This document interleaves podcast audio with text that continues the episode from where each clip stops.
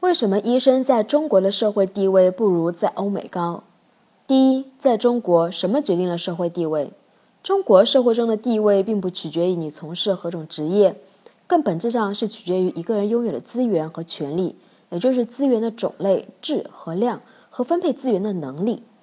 中国地位高的人一定是 very resourceful and very powerful。与此同时，中国最多的资源和最大的权力都是依附于体制的。可以想象，一个白手起家的创业者，可能一开始他可以在体制外自由的发展，但当他希望达到相当高度的时候，一定要往体制上靠，或者一只脚放在体制内，或者以别的方式借用他的力量。所以，讨论一类人的地位有多高的时候，一定要看他在这个体制内是什么角色。可以拿大学来类比，大学教授在中国和欧美的大学中，哪个更有话语权？在中国，不身处体制内的管理层，你就是体制内的劳动者而已。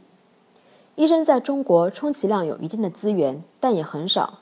要论权力，没有行政职位的医生就没有权力可言，那其地位在全社会就不可能有多高，最多中层。而医生中的佼佼者，如同所有行业的佼佼者一样，越来越靠近体制的中心，随之而来的就是资源和权力的增加，地位也就比一般医生高。在全社会也就有较高的地位了。第二，医疗系统是怎样的地位？医疗卫生领域的从业者算不算体制内的人呢？一部分算，但是医疗系统在体制内的座次排在最末梯队。这么说你可能不理解，想想卫生部在国务院排得上老几，和发改委比比呢，你就明白了。在地方也是一样，主管科教文卫的和主管宣传的相比。地位要低不少，比如王副市长叶总，美领馆前一段时间从主管公检法调任为主管科教文卫，所有媒体都说他是被贬谪和架空了。说白了，体制内有的系统垄断着巨大的经济资源，自然拥有较大的话语权，而医疗系统在很大程度上都是资源的消耗者。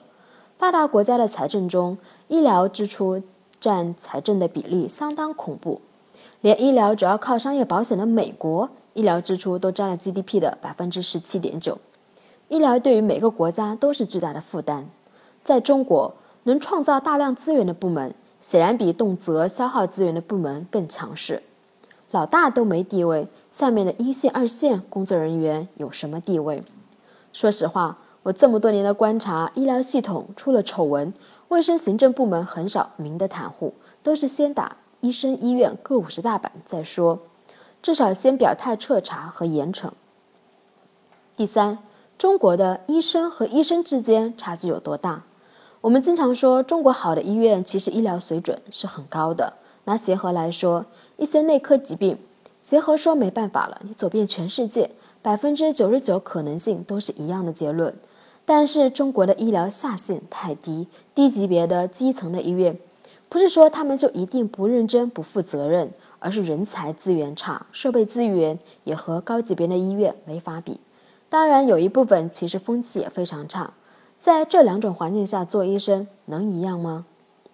再说到医生培养的差距，因为历史原因，中国医生的培养体系有三年制、四年制、五年制、六七八年制，加上传统的硕士和博士，以及后来出现的住院医师规范化培训。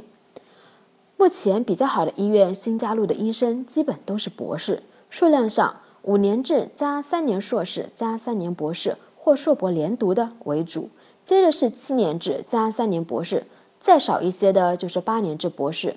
因为招生院校少，除了协和外，全面对外招生也不足十年，所以目前总量估计三千左右。医疗卫生领域里，博士比例在百分之三到四。他们有机会进入好的医院，但是对于大众而言，哪怕三年读出来的也叫医生。所以其实大家并不常碰到医疗领域中经过更好的医学和科研训练者。在中国，能在顶尖的医学院校读到博士，能在大医院当医生，依然是一件了不起的，是具有较高门槛和需要巨大付出的事情。再说一点，近年来临床执业医师考试，也就是获得医师执照的考试。每年的通过率不足百分之三十，越是身处基层基层或者在低级别的医学院校培养出来的，越是难通过这个考试。有部分人需要反反复复考几年才能考上执照，而在拿到执照之前，他们可能先持有临床助理医师资格，甚至连这个都没有，在基层从事着医疗实践。就是这样，那些读了十一年或考高分读了八年连读才拿到医学博士的，和三年拿了专科的都叫医生，而前者基本上在大医院，后者在基层。前者是你找到到处找熟人开后门的去找他们，后者你觉得各种看不上眼。而医生的地位究竟是高还是低呢？那些茶房后面跟着一串年轻人，每个星期被请到各地讲课。和做手术每年拿下各种课题和基金的医生，和那些只能在基层亲自管若干病人、开点基本药的医生，前者你除了挂号求当官的亲戚都可能见不到他本人，后者你对他大呼小叫就是了。医生的地位究竟是高还是低呢？